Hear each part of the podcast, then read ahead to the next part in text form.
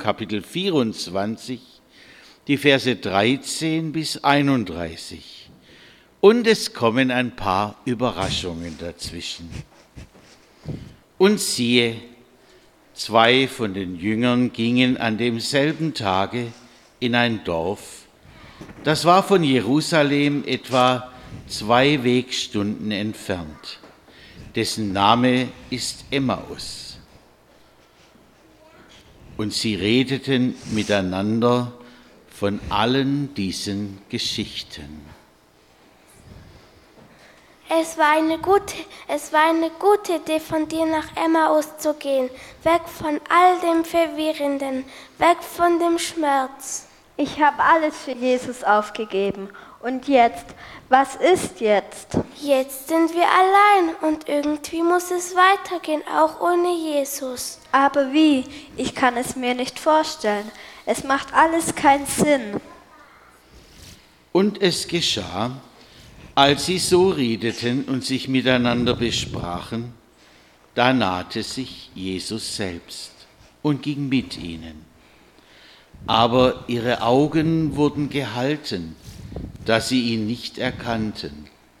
Er aber sprach zu ihnen, Darf ich fragen, warum ihr so traurig seid? Weißt du es wirklich nicht?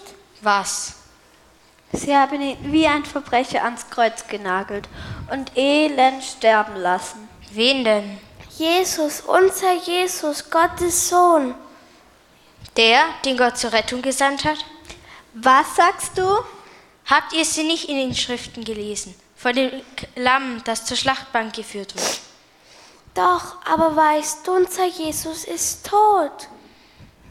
Und der Jünger sagte weiter, auch haben uns erschreckt einige Frauen aus unserer Mitte, die sind früh bei dem Grab gewesen, haben seinen Leib nicht gefunden, kommen und sagen, sie haben eine Erscheinung von Engeln gesehen, die sagen, er lebe. Und einige von uns gingen hin zum Grab und fanden es so, wie die Frauen sagten, aber ihn sahen sie nicht. Ja, Ja, er musste sterben, damit die Menschen leben können, trotz aller Schuld. Er hat alles auf sich genommen und getragen, und darunter musste er zusammenbrechen. Hm, wie du das siehst, das würde ja bedeuten. Kleopas, was meinst du? Ich, ich weiß nicht.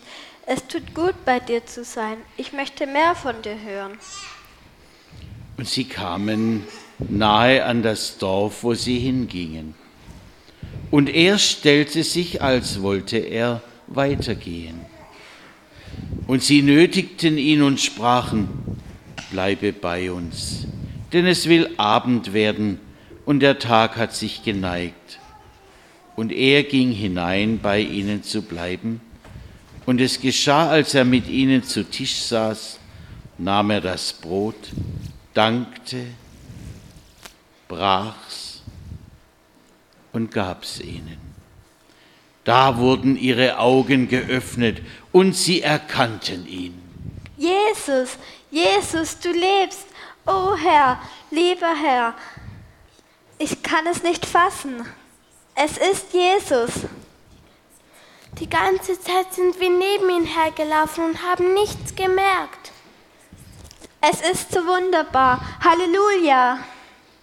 Und er verschwand vor ihnen. Du, wir müssen es denen weitersagen, den anderen sagen. Ja, los, Kleopas, wir wollen Gott loben und danken. Los, es ist so, mir fehlen die Worte. Komm, komm, wir sagen es weiter.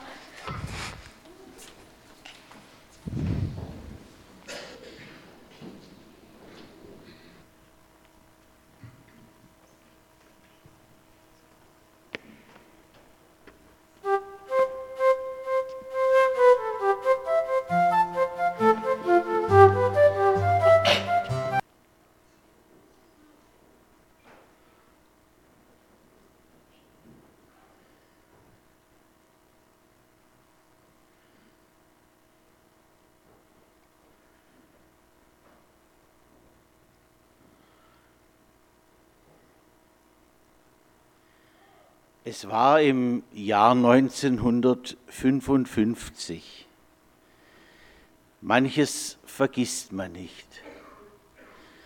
Mein Freund Manfred und ich, wir hatten den gleichen Kindergarten besucht. Wir wohnten auch nicht weit auseinander, sodass wir uns oft sehen konnten. Auch wenn er inzwischen zur Schule ging und ich leider noch nicht. Ich wollte auch unbedingt in die Schule. Ich erinnere mich noch an seine Spieltiere. Er hatte einen Hühnerhof und einen ganzen Stall mit Tierfiguren. Miteinander lagen wir oft auf dem Boden und haben gespielt und gespielt mit den Schäflein, mit den Hühnern und mit den Kühen. Eines Tages meine Mutter und ich, wir standen gerade im Garten, rief eine Frau von der Hauptstraße aus zu meiner Mutter, haben Sie es schon gehört? Da ist etwas Schreckliches passiert. Manfred Weber wurde überfahren. Während der Fahrt war er zusammen mit einem anderen Jungen an einem Unimog-Anhänger hochgesprungen. Und die beiden waren eine Weile hängend mitgefahren. Bitte macht das gar nie. An der Mama hängen, das geht gut, aber an einem Unimog-Anhänger, das ist gefährlich. Und sie hatten sich so festgehalten, könnt ihr es euch vorstellen? Und dann ist der andere, hat Schwung genommen, Helmut hieß er und ist wieder auf dem Gehweg gelandet. Und Manfred hat auch Schwung genommen und ist dann unter einem Rad angekommen. Ich konnte mir damals nicht vorstellen, was Tod bedeutet. Aber meine Mama hat mich mitgenommen auf den Friedhof. Und da lag er nun in einem weißen Sarg, ich weiß das wie, bis heute. Die Hände waren gefaltet, seine Haut war ganz hell. Ich stand ganz nahe bei ihm und er machte einfach seine Augen nicht mehr auf. Traurig gingen wir später heim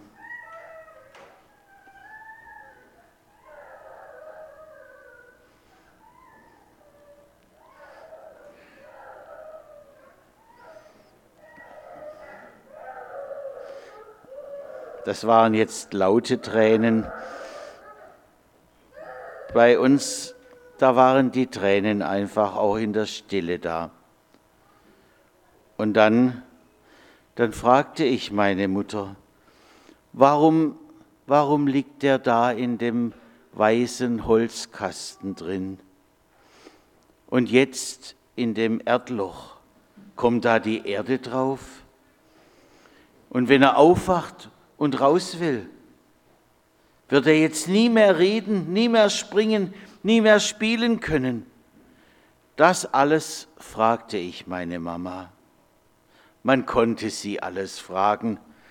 Und ich fing auch, ich, ich fand es gut und denke bis heute, es war gut, dass sie mich mitgenommen hat und keinen Bogen drum gemacht hat.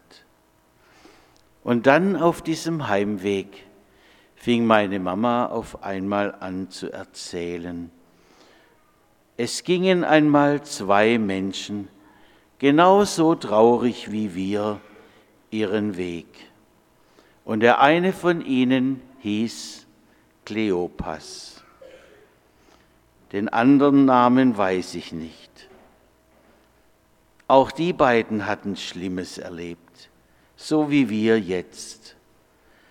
Und dann erzählte sie mir die ganze Geschichte von den Emmaus-Jüngern, die in ihrer Trauer gar nicht wahrnahmen, dass Jesus längst neben ihnen lief und dass er vom Tod auferstanden war. Und dann sagte sie, siehst du, wie diese beiden Jünger sind auch wir jetzt nicht allein. Auch wenn wir das nicht begreifen können. Es kann sein, dass Jesus jetzt längst neben uns läuft und uns trösten will.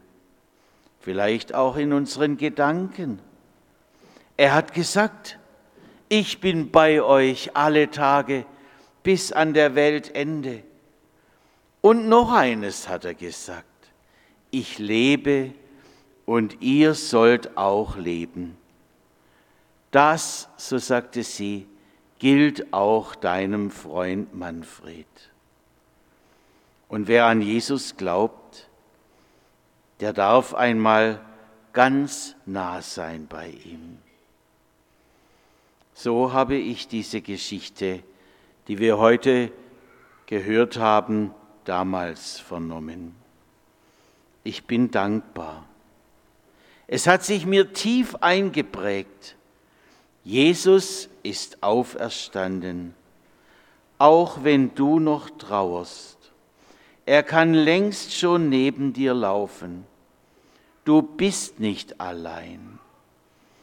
So hat sie mir eine ganz besondere Beziehung zu diesen beiden Männern mitgegeben die da traurig nach Emmaus unterwegs waren und so ungeheuer fröhlich, ihr habt es ja vorhin gesehen, wieder zurückgesprungen sind mit der frohen Nachricht.